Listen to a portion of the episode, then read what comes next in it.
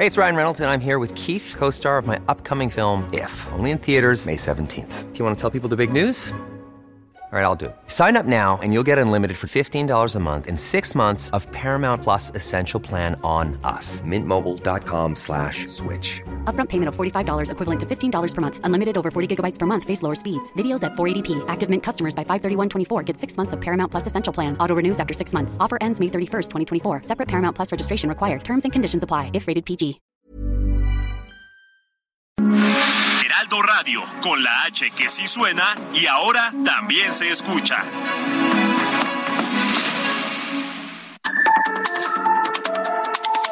De norte a sur, las coordenadas de la información.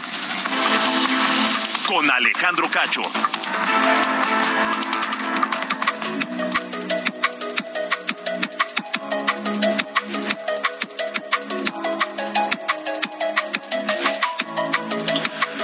8 de la noche en punto, tiempo del centro de la República Mexicana. Buenas noches, bienvenidos a De Norte a Sur. Hoy, jueves 25 de agosto de 2022. Yo soy Alejandro Cacho y me da mucho gusto saludarle. Le agradezco que me permita acompañarle donde quiera que se encuentre escuchando la eh, señal de Heraldo Radio en este en este jueves. Tenemos mucha información, tenemos muchas cosas que compartir, así que quédese con nosotros la próxima hora. Un abrazo grande quienes nos escuchan a través de Heraldo eh, Media eh, Group en el país y también a través de Now Media en los Estados Unidos. Un saludo fuerte. Tenemos, eh, vamos directo a la información porque en esta noche aquí en De Norte a Sur tardará de seis a 11 meses el rescate de los 10 mineros atrapados en el pozo de carbón en Sabinas, Coahuila. Es eh, una información que se dio temprano hoy en eh, allá en Sabinas, pero que no ha sido desmentido por las autoridades del gobierno de México. Hay que decir que en la conferencia de prensa en Palacio Nacional no hubo reporte hoy de la coordinadora de protección civil en el sentido de cómo iba, cómo van los trabajos de rescate allá en aquella mina el Pinabete. Y el presidente dijo que pues eh, no había informe porque se estaba dialogando con los familiares. ¿Y cuál es la alternativa que les están presentando a los familiares?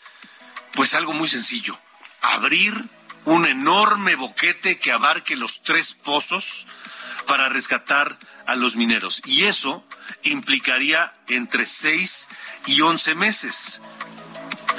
Eso es lo que significa. O sea, se está asumiendo que los diez mineros atrapados desde hace tres semanas en esa mina, en esos pozos de carbón, están muertos.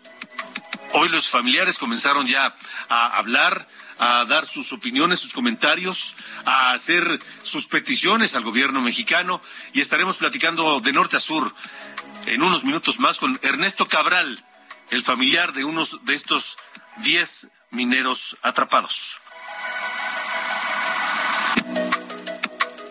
También la Secretaría de la Secretaria de Seguridad eh, Pública afirmó que los miembros de la Secretaría de la Defensa Nacional sí pueden hacer labores de seguridad pública, por lo que instó, pidió a legisladores de Morena avalar la iniciativa del presidente que será enviada eh, en unos días más para integrar la Guardia Nacional a la Secretaría de la Defensa Nacional. Esto lo dijo eh, la secretaria de Seguridad Pública, Rosa Isela Rodríguez, en eh, los trabajos de plenarios de Morena.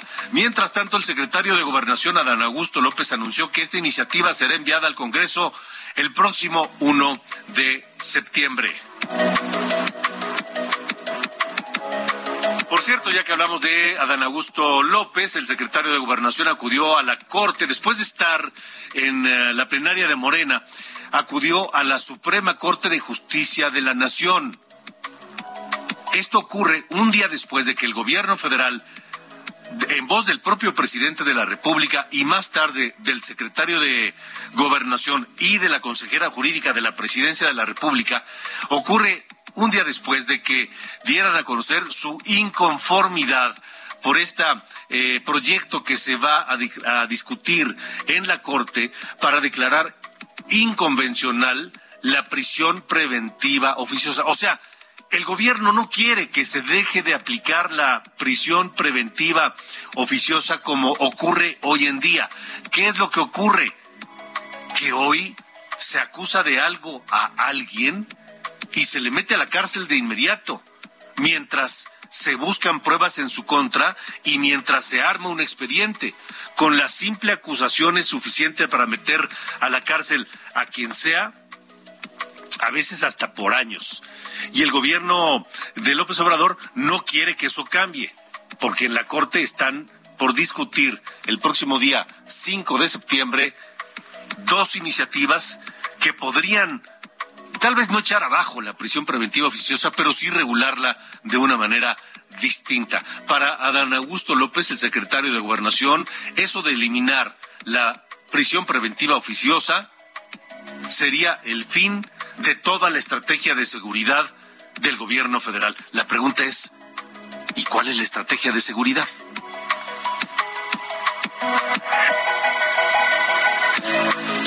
Andrés Manuel López Obrador, el presidente calificó como majadera la solicitud de consultas que hicieron Estados Unidos y Canadá contra la política energética de su gobierno en el marco del TEMEC. Esta noche hablaré del tema con Gonzalo Monroy, quien es un consultor experto en temas energéticos. Estará aquí en De Norte a Sur. Y la defensa de Jesús Murillo Caram, el ex procurador general de la República que está preso precisamente con esta figura de la prisión preventiva oficiosa por el caso Ayotzinapa, su defensa apelará a la resolución del juez que determinó ayer, luego de 12 horas de audiencia, mantenerlo en prisión en el reclusorio norte, acusado de los delitos de desaparición forzada, tortura, y contra la Administración de la Justicia por la desaparición de los 43 de Ayotzinapa, lo van a mantener 90 días en la cárcel. Y es lo que le digo, va a estar 90 días en la cárcel mientras la Fiscalía arma un expediente y junta pruebas para probar sus acusaciones.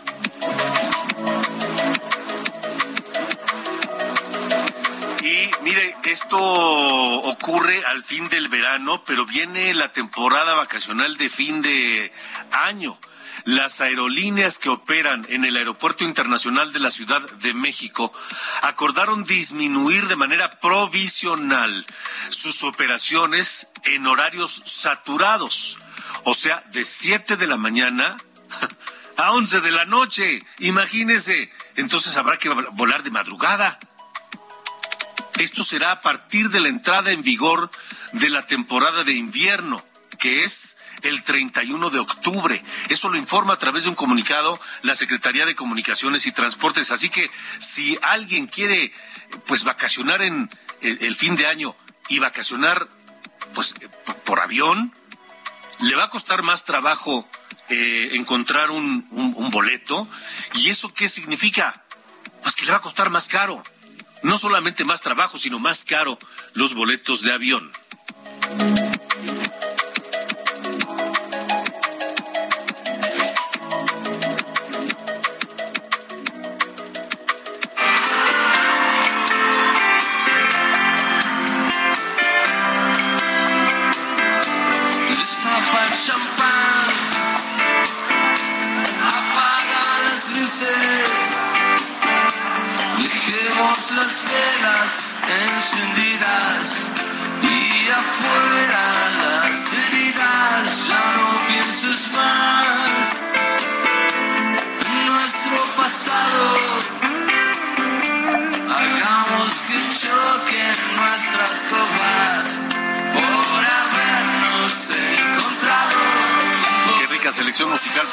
Mi querido Ángel Arellano, ¿cómo estás? Buenas noches. Gracias Alejandro, muy buenas noches. Efectivamente, esta canción llamada Luz de Día, que es la historia de dos amantes que se reencuentran después de mucho tiempo y dicen, ya que importa lo que es ahora, el, lo importante es el momento que estamos viviendo.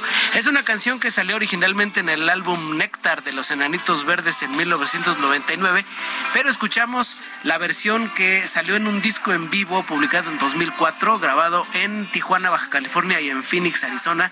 Una mezcla de estos dos conciertos dieron, dieron como resultado este disco. Y lo escuchamos porque hoy es el cumpleaños número 62 de Marciano Cantero, el cantante, líder y bajista de la banda Enanitos Verdes, un grupo argentino que se formó en 1979 allá en Mendoza, Argentina, de, donde es originario Marciano Cantero. Pero fíjate, qué curioso, Marciano es, es argentino, pero tiene un cariño especial por México y en señaladamente por Hermosillo, Sonora en donde vivió más de 10 años y dice que pues cuando ahora actualmente vive allá en Mendoza, Argentina, pero dice cuando anda de gira y muy cansado, luego luego corre para Hermosillo, Sonora porque se siente como en casa. ¿Qué te parece? Ah, no me digas, no sabía que habías vivido en en México y en Hermosillo. Allá en Hermosillo, sí, exactamente. Además, es un gran aficionado del modelismo, eh, particularmente de aviones, y le gusta también volar eh, aviones a radiocontrol. Así que, para conocer más al buen Marciano Cantero, que hoy cumple 62 años, un gran, gran músico, líder de los Enanitos Verdes, Alejandro. De acuerdo, muy bien, pues estaremos, estaremos escuchándolos en esta noche. Así es. Muy buenas noches. Gracias, buenas noches. Son las 8 con 10. Estamos de norte a sur a través de Heraldo Radio y le quiero compartir el número de WhatsApp de este programa para que se ponga en contacto con nosotros, para que opine lo que quiera, para que nos diga, nos critique y para establecer una comunicación que es una, parte importante de la magia de la radio. Y aquí en eh, de norte a sur nos importa muchísimo, muchísimo saber lo que opina, lo que, lo que, lo que, lo que nos sugiere y eh, sus eh, inquietudes. El número es 55 45 40 89 16. Lo repito, 55 45 40 89 16. El número de WhatsApp, ahí me puede encontrar y mandarme cualquier mensaje para eh, este programa de Heraldo Radio de norte a sur. 8 con 11.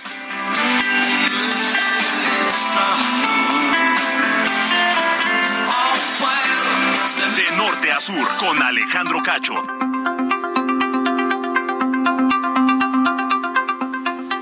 ¿Cómo están amigos de norte a sur? Un gusto saludarlos y para platicarles también que solo en la Ciudad de México, un millón doscientas mil niñas y niños que estudian en escuelas públicas reciben mi beca para empezar. Aquí los sueños crecen y el apoyo también, ya que a partir de septiembre el monto aumentará a 500 pesos en preescolar, 550 pesos para primaria y secundaria y 600 pesos en centros de atención múltiple. El apoyo para útiles y uniformes también aumenta. Así es que llegó el día de regresar a la escuela con todo. Gobierno de la Ciudad de México, ciudad innovadora y de derechos.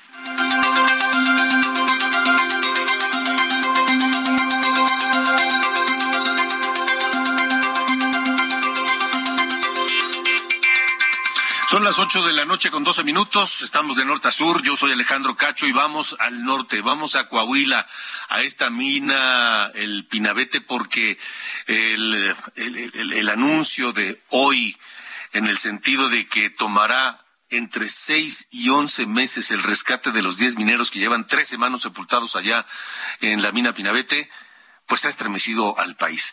Estamos contigo, Alejandro Montenegro. Tienes el reporte completo. Buena noche. ¿Qué tal? Muy buenas noches, Alejandro. Te saludo con mucho gusto desde Coahuila. Bueno, pues hoy se confirma lo que tanto se temía y es que, bueno, pues el rescate al parecer no se va a dar en el corto plazo.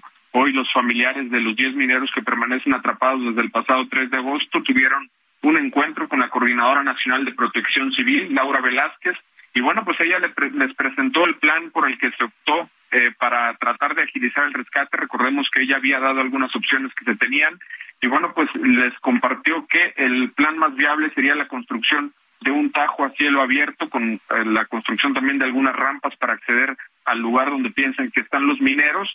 Sin embargo, bueno, pues les dijo que este plan va a tardar entre seis y once meses, incluso se podría extender a un año. Y bueno, pues esto fue algo que rechazaron los familiares, señalan que ellos buscan un plan que sea más rápido y bueno, pues señalan que no van a aceptar de ninguna forma lo que se les propone. Vamos a escuchar lo que señalaron después de la reunión.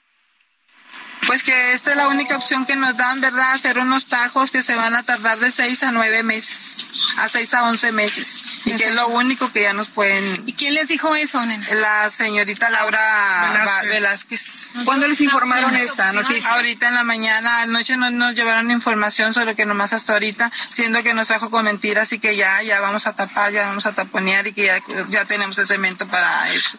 Y puras mentiras que nos... ¿Y estuvieron presentes todas las familiares? Sí, estuvimos presentes. ¿Y todos estuvieron de acuerdo o qué pasó después de esa noticia? No, no, les dijimos de plano que, no.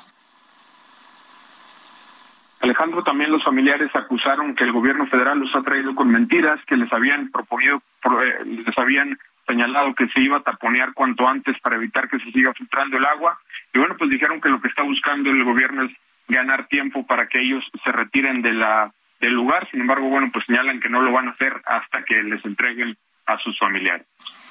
O sea, la estrategia de cansarlos, ¿no? De ver quién se cansa primero. Así es, es lo que señalan los familiares, que incluso se han, por las noches se está frenando los trabajos de extracción de agua, que se ha retirado alguna maquinaria del lugar para que eh, pues ellos pierdan la esperanza de alguna forma y se retiren del lugar, pero ellos insisten en que no se van a ir hasta que les entreguen vivos o muertos a sus familiares. De acuerdo, muy bien. Alejandro Montenegro, seguimos eh, en comunicación. Gracias. Muy buenas noches, Alejandro. Gracias, buenas noches. Vaya drama este de, de los mineros, 22 días ahí sepultados, 22 días sin tener contacto con ellos, más de tres semanas y no se tiene una estrategia, no se ha logrado avanzar un solo metro en su búsqueda y en su rescate. Dicen que pidieron la opinión de empresas extranjeras de Estados Unidos y de Alemania para, para ver pues qué, qué sugerían y que lo que hicieron fue avalar los trabajos de protección civil de México, decir que estaban haciendo lo correcto, y parecía que era lo, único que les interesaba. Pareciera que hoy al gobierno de México le interesa más salvar su reputación que rescatar a los mineros. Esta noche le agradezco al señor Ernesto Cabral, él es familiar de uno de los mineros atrapados allí en, Pinabete, que nos eh, tome la llamada para norte, de norte a sur. Eh, Ernesto, gracias por tomarnos la llamada. Buenas noche. No, al contrario, gracias por la confianza que has depositado en un servidor para manifestar mi inconformidad acerca de lo que se nos está comunicando y sobre todo de lo que están haciendo desde un inicio se les dijo, por aquí está la solución, no hicieron caso, nos han traído con mentiras y ha sido un ir y venir de dimes y diretes que indudablemente nos han llenado de esperanzas, pero a la vez en determinado momento nos llenaron ya de, falsas ilusiones para poder rescatar a nuestros mineros eh, con vida.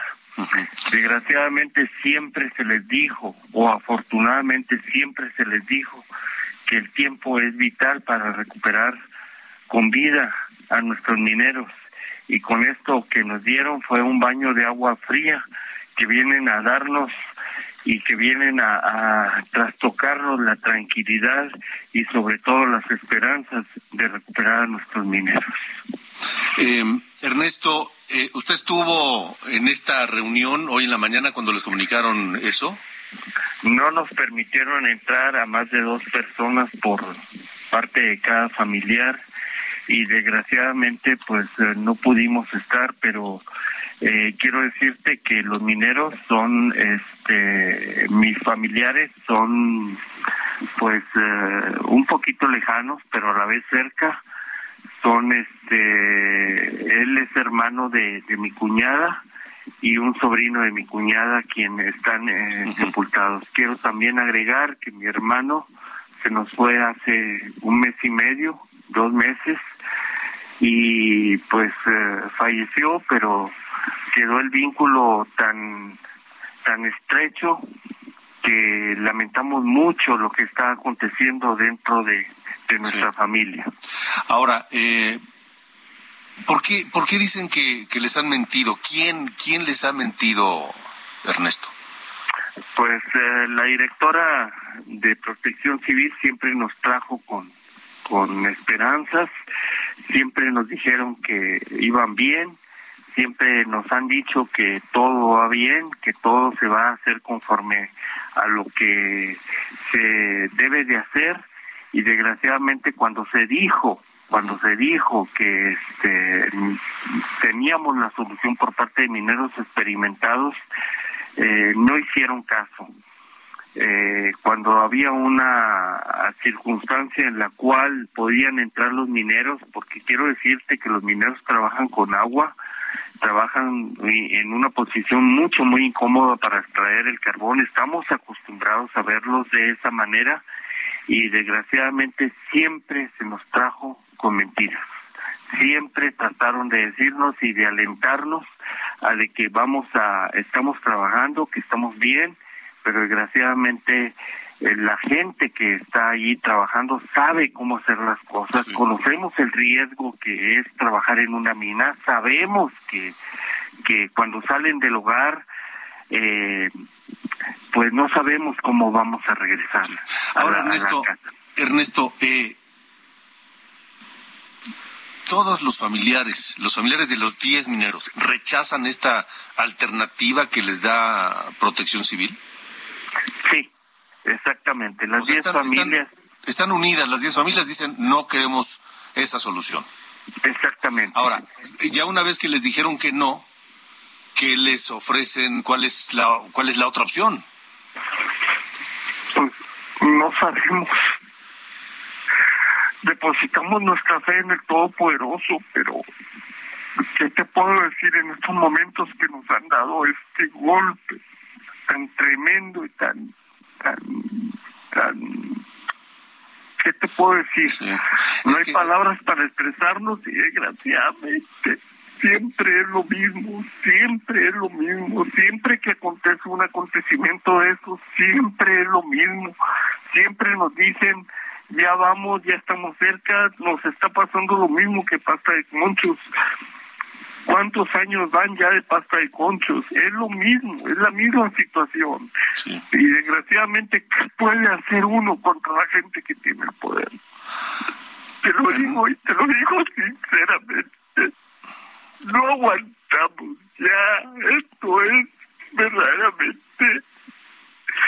Ay, perdón no, entendemos, Ernesto, y, de verdad es que eh, todo México está conmocionado. Eh, Ernesto Cabral es familiar de uno de los mineros ahí ah, atrapados desde hace 22 días. De dos familiares. ¿De dos? De dos. Padre e hijo. Imagínate el golpe después de haber perdido a nuestro hermano. Y luego ¿Cómo crees que nos sentimos? Ernesto, me parece que esta, esta opción que ofrece el gobierno de abrir un enorme boquete sobre los tres pozos para sacarlos, pero eso se llevaría más de seis meses de trabajo. Once meses. De, seis a once. Sí. ¿De seis a once les dijeron? Sí. Ahora. Once eh, meses. Y no hay otra opción, o sea, no les ofrecen otra alternativa. Pasta de Concho lleva 16 años. Imagínate nosotros, ¿cómo nos sentimos? ¿Qué sintieron, Ernesto, cuando les dicen que se llevará 11 meses? Y eso, pues eso es la aceptación implícita de que los 10 están, están, están sin vida, que, que ya fallecieron. Nosotros entendemos el riesgo de, de la profesión de nuestros mineros nosotros entendemos perfectamente, sabemos que al entrar a una mina no sabemos si vamos a salir como entramos. Ese es el riesgo de nuestra profesión y ese es el riesgo de nuestro trabajo. Es un accidente de mina. Sabemos y entendemos esto y lo tenemos bien grabado en nuestros corazones y en nuestra mente. Por eso los mineros y nuestra familia viven el momento con tanta alegría y con tanto It's that time of the year. Your vacation is coming up. You can already hear the beach waves, feel the warm breeze, relax, and think about work. You really, really want it all to work out while you're away. Monday.com gives you and the team that peace of mind. When all work is on one platform and everyone's in sync, things just flow wherever you are. Tap the banner to go to Monday.com.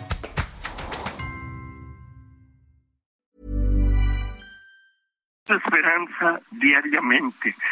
Entonces, ¿qué te puedo yo decir en estos momentos? Es el riesgo de una de, de, de una profesión. Así como un socorrista sube a una ambulancia, sabe que va a rescatar a alguien, pero no sabe cómo va a regresar a la base. Siempre lo he dicho esto, pero desgraciadamente en estos momentos nos trajeron con mentiras desde el primer momento. No nos permitieron entrar a nuestros mineros no les permitieron entrar a hacer a los hombres que saben de esos rescates.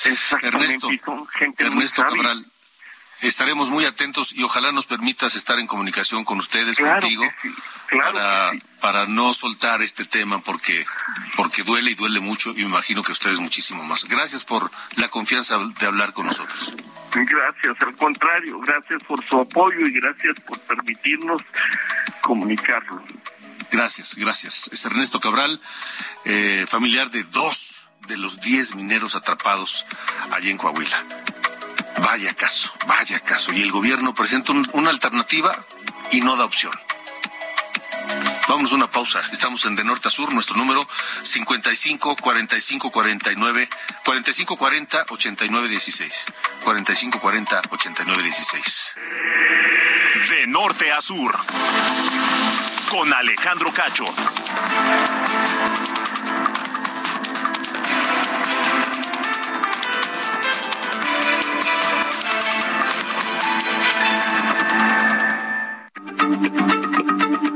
Heraldo Radio, la H se lee, se comparte, se ve y ahora también se escucha.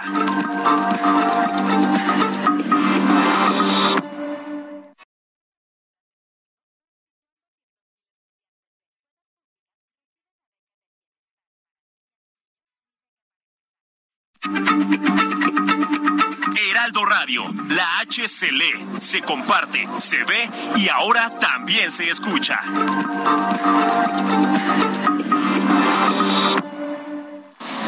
De norte a sur, las coordenadas de la información. Con Alejandro Cacho.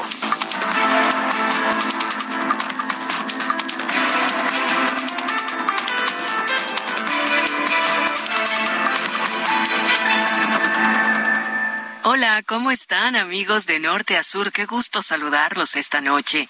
Tan solo en la Ciudad de México, un millón doscientas mil niñas y niños que estudian en escuelas públicas reciben mi beca para empezar. Aquí tus sueños crecen y el apoyo también, ya que a partir de septiembre el monto aumentará a 500 pesos en preescolar, 550 pesos para primaria y secundaria y 600 pesos en centros de atención múltiple. El apoyo para útiles y uniformes también aumenta. Así es que llegó el día de regresar a la escuela con todo. Gobierno de la Ciudad de México, ciudad innovadora y de derechos.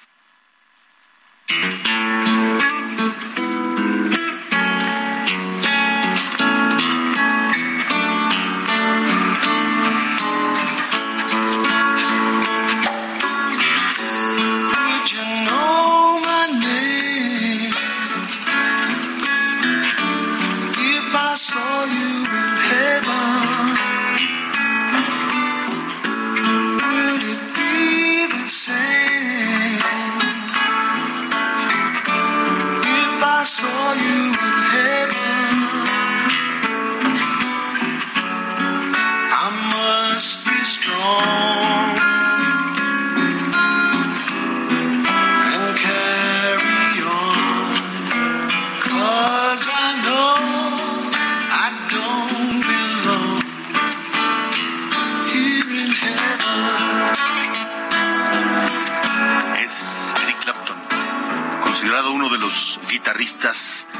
Más virtuosos de los tiempos modernos, uno de los mejores del mundo. Con una de sus canciones más dolidas, más sentidas, Tears in Heaven, compuesta para su hijo que murió en un trágico accidente en su penthouse en Nueva York. Esta versión que escuchamos es del 25 de agosto de 1992. Salió al mercado el disco Unplugged de Eric Clapton, el sexto en vivo que fue grabado para una serie de MTV y que incluyó varias canciones, entre ellas esta, Tears in Heaven.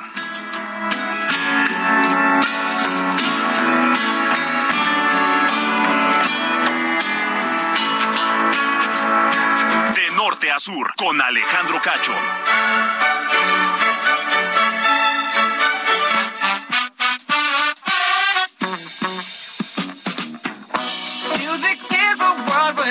¿Qué pasa, mi querido Sir Allende? ¿Cómo le va? ¿Cómo dice que le va esta noche de jueves? Pues eh, bastante bien, fíjate. Ya este, respirando, ¿no? Los, los, eh, la, la ¿Ya empieza presencia a oler a, viernes, a fin de semana? Exacto, exacto. Eso, ya se bien. empieza aquí a, a, a cocinar, ¿no? El, el descansito, que por fin, muy por fin llegará. Oye, este tema importante hoy que les traigo, eh, después de que cada, eh, cada determinado tiempo el Banco de México toma sus decisiones de política monetaria, ¿no? Este asunto de subir o bajar o mantener la eh, tasa de interés de referencia, a los pocos días, dos semanas, eh, publican las minutas, que son pues, básicamente la consigna o el este lo que dijeron, ¿no? Cada uno de los eh, cinco integrantes de la Junta de Gobierno del Banco de México. Y eso llega a tener cierto grado de relevancia porque pues ellos son los que tienen todos los datos y la sapiencia para eh, pues, ir leyendo cómo está el campo, eh, al menos en el, en- el asunto de la inflación. Eh, bueno, y de la economía en general. En- me eché una leída rápida, un clavado ahí a las minutas de la junta más reciente que fue el 11 de agosto, cuando subieron la tasa de referencia una vez más. Y eh, al parecer hay un cierto consenso entre los cinco miembros de la, de la junta de gobierno entre eh, las principales amenazas a la economía. La primera, evidentemente, el tema de la inflación. En todo el mundo estamos padeciendo. El dato más reciente que publicó el INEGI, 8.62% a tasa anual. Fue eh, ayer que publicaron esta cifra, entonces pues, se pone un poco complejo, ¿no? Por ese asunto. Luego tenemos el tema de las consultas del TEMEC, que ya eh, iniciaron igual esta semana, del cual digo, pues el presidente tiene su opinión, la cual pues, me parece bastante equivocada, pero bueno, el tema con las consultas es que pues genera incertidumbre, no, no saben cómo va a pasar, no sabe qué, eh, qué vaya a ser la, cuál va a ser la resolución final, y eso, el tema de las eh, de la incertidumbre, como que no le cae muy bien, ¿no? Al tema de los mercados en general. Y por último, algo eh, un tanto sorprendente, es la sequía. Sea, La sequía que hemos visto que eh, todavía prevalece en más de la mitad del territorio nacional le podría dar todavía más en la torre a la economía, en específico también impactar a la inflación. Porque eh, pues, con la sequía mueren tanto animales como plantas, como, como cultivos. Entonces, si más eh, cantidad de animales y de cultivos mueren, va a haber menos oferta, por ende suben los precios porque la demanda por lo menos queda igual, si no es que sube con el tiempo. Entonces ahí tenemos tres grandes amenazas a eh, tema de la economía. Y por cierto, mañana publica el INEGI el IGAE, no el Indicador General de Actividad Económica, que suele usarse como un pre del PIB, para ver cómo vamos de nuestro crecimiento económico, que todo parece indicar, no apunta nada bien. No, no, no, pero vamos a, pero en la mañanera se va a decir que vamos requete bien. Requete bien. Todavía ni siquiera hemos llegado. mundial. Sí, ni siquiera hemos llegado a los niveles prepandemia, ¿eh? nada más eh, punto en- a favor de, de este asunto. Uno, nos falta, vamos al 98.9% sí, de, para llegar, ¿no? A la- De la meta, entre comillas, de llegar a los niveles prepandemia, vamos al 98.9%. O sea, todavía falta. Estamos a niveles del eh, cuarto trimestre del 2017. Ya. Bueno, pues eh, esperemos el dato que seguramente pues no, no nos va a caer nada bien. Pues no, pero bueno, digo, los, los oportunos tampoco han salido bien, entonces no pinta, no pinta Así padre. es. Muy bien. Gracias, mi querido Sir Allende. Fuerte Buenas abrazo. noches. Dios, un abrazo.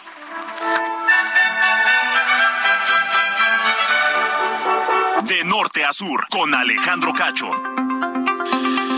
Bueno, pues resulta que ya, ya iniciaron las conversaciones entre Estados Unidos, Canadá y México sobre las consultas que pidieron Canadá y Estados Unidos para pues eh, que México corrija varias cosas de su política energética que van en contra de lo acordado en el Tratado de Libre Comercio que hoy se llama TEMEC. Pero pues aquí hay una se, se están poniendo las cosas interesantes. El presidente López Obrador dice que su gobierno está bien y que no hay nada que corregir, que no hay ninguna violación al tratado. y que él fijará su posición el 16 de septiembre. Lo hará en el marco del desfile militar, desde el balcón central de Palacio Nacional, pues cualquier evocación con la expropiación petrolera de Lázaro Cárdenas será mera coincidencia. Pero días antes de eso, 11 y 12 de septiembre, estará en México Anthony Blinken, el secretario de Estado de los Estados Unidos. Y de acuerdo a lo dicho hoy en la mañana por López Obrador en la mañanera, vendrá a consultas de alto nivel en materia económica. No es casual, no es casual que venga justo en esos días Anthony Blinken. Pero para López Obrador, las consultas solicitadas por Estados Unidos principalmente, porque Canadá ni lo menciona, son esto, escúchelo. Y viene la consulta, y totalmente majadera, en un tono soberbio de prepotencia, haciendo referencia de que la reforma energética que se había llevado a cabo en el país era la panacea, cuando nosotros sostenemos lo opuesto, pero además porque fue un desastre para los mexicanos. Pues yo pienso que se puede resolver porque hay voluntad de parte de nosotros y también creo que de parte del gobierno de Estados Unidos no se debió solicitar la consulta, no había motivo, no se informó bien al gobierno de Estados Unidos. Consulta majadera y prepotente, dice López Obrador. No sé si esto nos dé una idea de lo que va a decir el 16 de septiembre en torno de este mismo asunto en Palacio Nacional. Pero, mire, mejor escuchemos a, uno de los mejores expertos y consultores en temas energéticos, Gonzalo Monroy, a quien saludo. ¿Cómo estás, Gonzalo? Soy Alejandro, muy buenas tardes, noches ya. Ya, buenas noches. Pues, eh, ¿qué opinas de todo este asunto, las consultas, el inicio de ellas, la postura de López Obrador que dice que, que, que, que su gobierno no ha hecho nada equivocado? Pues mira, por desgracia, eh, yo creo que es la culminación de tres años que hemos visto de políticas que por desgracia rayen en la ilegalidad. Hemos visto incluso que buena parte de estas han sido ya suspendidas, en muchas veces de forma definitiva, incluso se han alcanzado amparos, dado el nivel de arbitrariedad que se está mencionando. Es, yo te diría, es bastante triste que el presidente López Obrador utilice ese lenguaje de politiquería cuando en realidad lo que se está manifestando es el trato desigual que se le está dando a los otros socios, eh, en este caso Estados Unidos y Canadá, y que lo puede ir adelantando, por ahí también ya se habla de que para finales de octubre estaría empezando también los paneles con la Unión Europea, así que también eso va a ser una, una cosa muy interesante. ¿Sobre el mismo asunto de, de, de la política energética?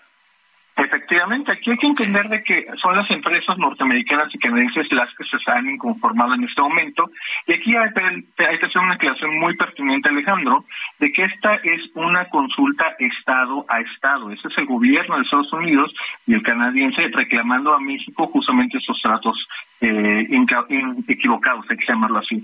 Por otro lado, el Estado mexicano, principalmente CFE, Pemex, la propia Secretaría de Energía, han dicho que no, que ellos se han reunido con todos los directores de las empresas. Hemos visto al embajador Ken Salazar en Palacio Nacional, llevándola prácticamente a todos los CEOs involucrados o que deseen acercarse con el presidente. Esto obviamente es para bajar las, o en este caso las expectativas de una disputa de inversionista-Estado, que es el famoso capítulo 11 del TEMEC. Obviamente el presidente López Obrador, por desgracia, confunde lo que es un Estado inversionista con Estado-Estado. Palabras más, palabras menos, confunde la gimnasia con la magnesia. Ahora, Gerardo, eh, este, este, este tono de reclamos, de inconformidad, de queja, de decir que son majaderos y prepotentes, ¿ayuda o simplemente pues lo ignoran para pues lograr acuerdos y, llegar a algo?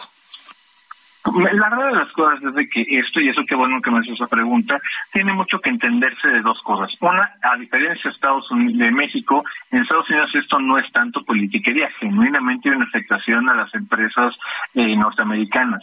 Hay que entender de que no llegamos aquí por arte de magia. Estamos hablando de que desde hace tres años, primero con el presidente Donald Trump, y ahora con el presidente Biden, diferentes ministros, diferentes congresistas, republicanos y también demócratas, habían pedido justamente al presidente Biden, al presidente eh, Donald Trump, incluso el gobernador de Texas, Greg Abbott, que se involucraran, que hicieran algo que es literalmente que protegieran a las empresas estadounidenses principalmente. Obviamente el presidente López Obrador, él piensa, porque es una desgracia, que la soberanía mexicana significa que él puede brincarse todas las reglas o, simplemente imponer de una manera unilateral su visión del mundo. Por desgracia, el mundo le está dando una lección al presidente López Obrador que en estos temas la politiquería realmente no tiene ningún peso. Ok, eh, ¿se sabe algo de cómo van las conversaciones que iniciaron esta semana? Eh, hay, hay, muy poca información disponible, pero también te lo puedo ir adelantando, gran parte de todo esto está en la cancha mexicana. Eh, sabemos justamente que se ha enviado incluso los resolutivos o la resolución de la Corte en, en el juicio de inconstitucionalidad que pasó apenas en abril, pero eh, sabemos de que la verdad es que México podría deshacerse muy rápido de esas consultas si echara para atrás su política energética. Dada la parte de la política y el costo político de aceptar que se equivocaron, es muy improbable que esto llegue a ocurrir, mi querido Alejandro. Y entonces iremos a un panel donde alguien más decidirá, emitirá un fallo que no pinta favorable para México.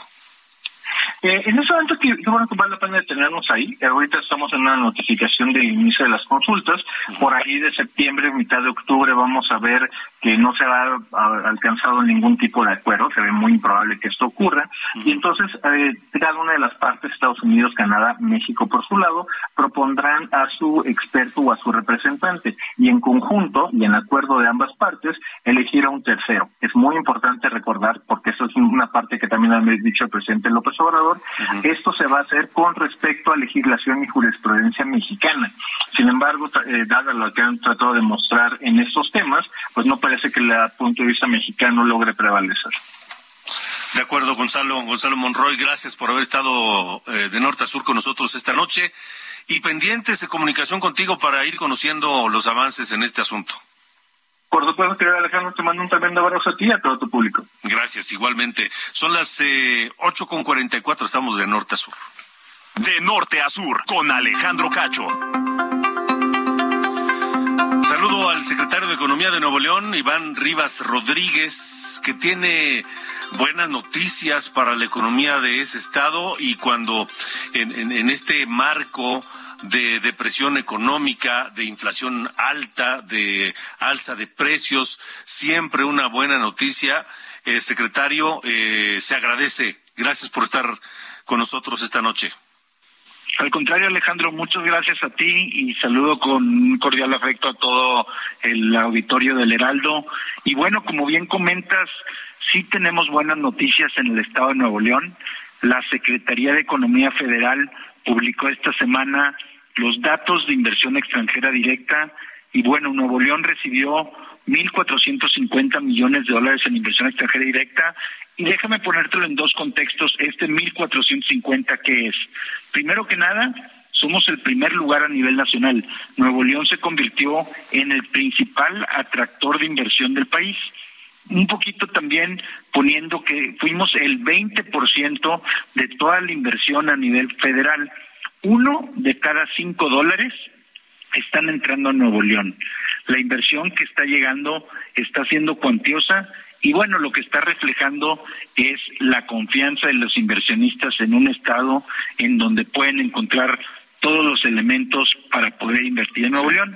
Y segundo, un poquito dimensionar esta cifra. Nuevo León normalmente por trimestre recibe mil millones de dólares y esta vez estamos en 1.450 millones de dólares. Son niveles récord que estamos recibiendo y la verdad es que Nuevo León está pasando por una de sus mejores épocas en cuestión económica.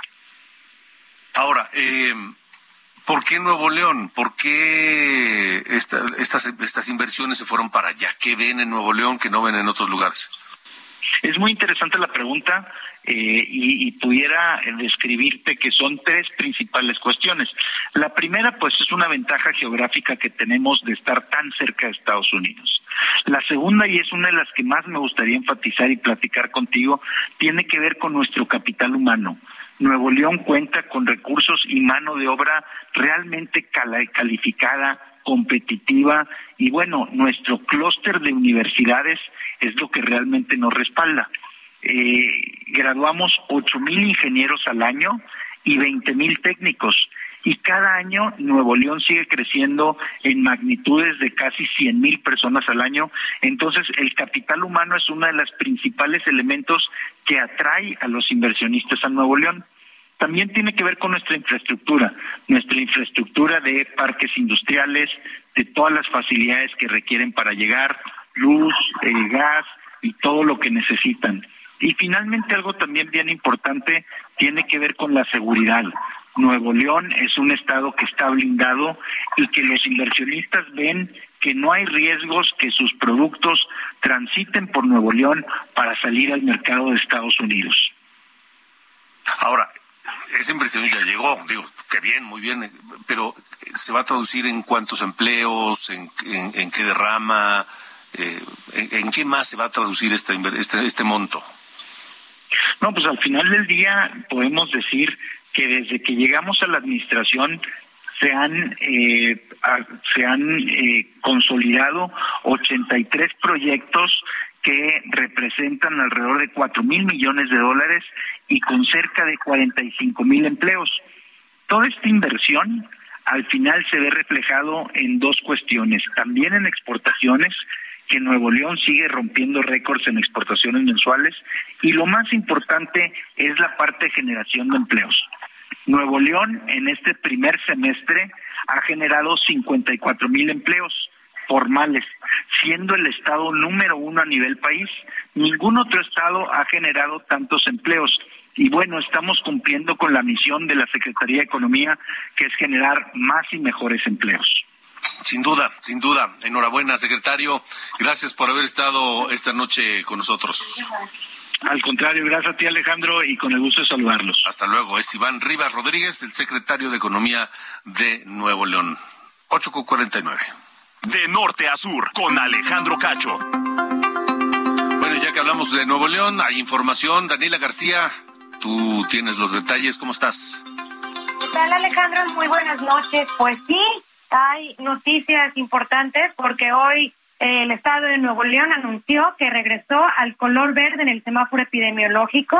Ahí ante esta situación, la Secretaría de Salud Estatal confirmó que el regreso a clases este lunes será con el uso de cubrebocas opcional.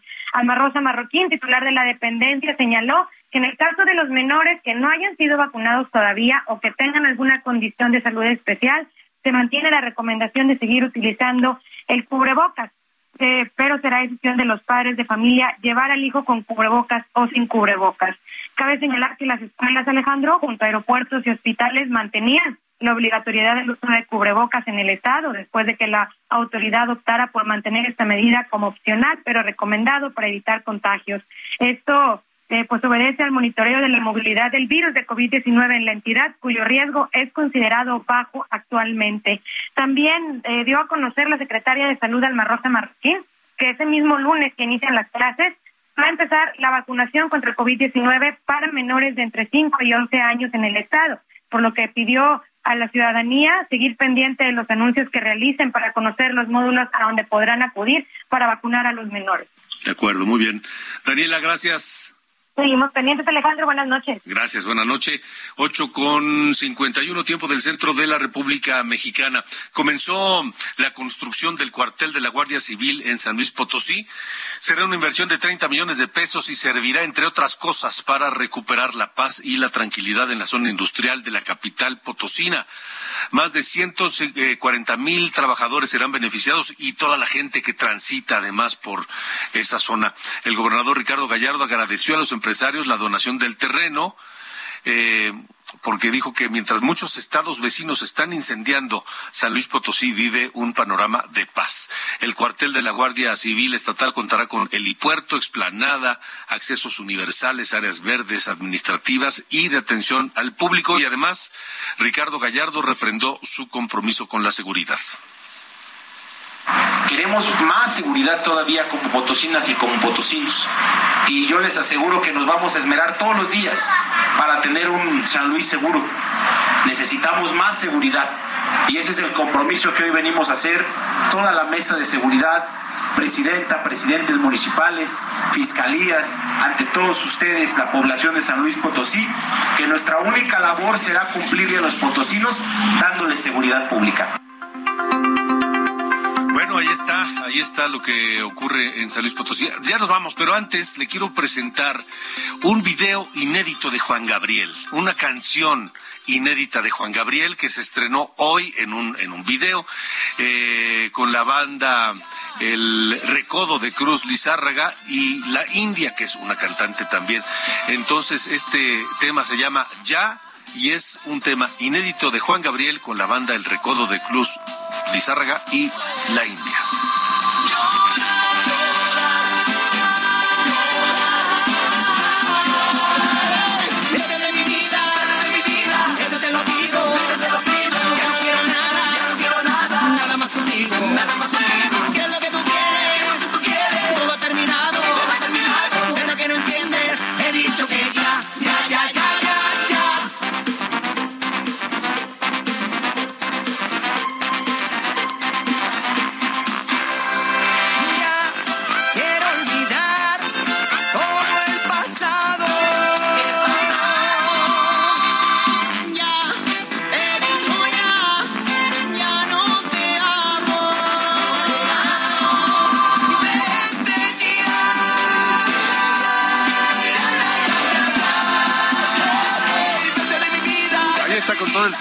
Gabriel, que está por cumplir seis años de, de su muerte.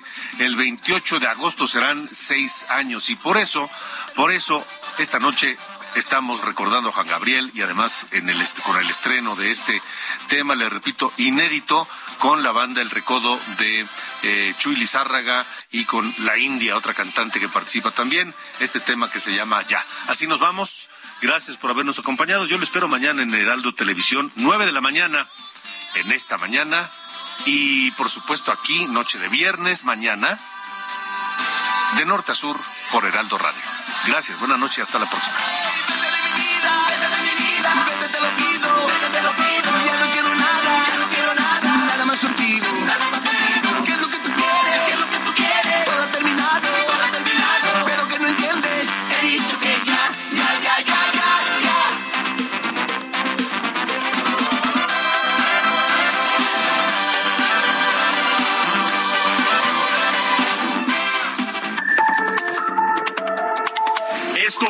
De Norte a Sur, las coordenadas de la información. Con Alejandro Cacho.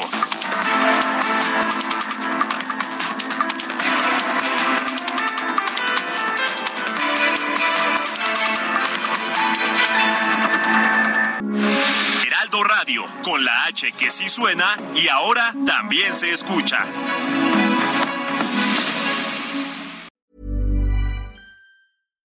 When you make decisions for your company, you look for the no brainers. And if you have a lot of mailing to do, stamps.com is the ultimate no brainer. It streamlines your processes to make your business more efficient, which makes you less busy. Mail checks, invoices, legal documents, and everything you need to keep your business running with stamps.com. Seamlessly connect with every major marketplace and shopping cart. Schedule package pickups and see your cheapest and fastest shipping options from different carriers with rates up to 89% off USPS and UPS rates. And with the stamps.com mobile app, you can take care of mailing and shipping wherever you are. Make the same no-brainer decision as over 1 million other businesses with stamps.com. Sign up with code program for a 4-week trial plus free postage and a free digital scale. No long-term commitments or contracts. That's stamps.com. Code program.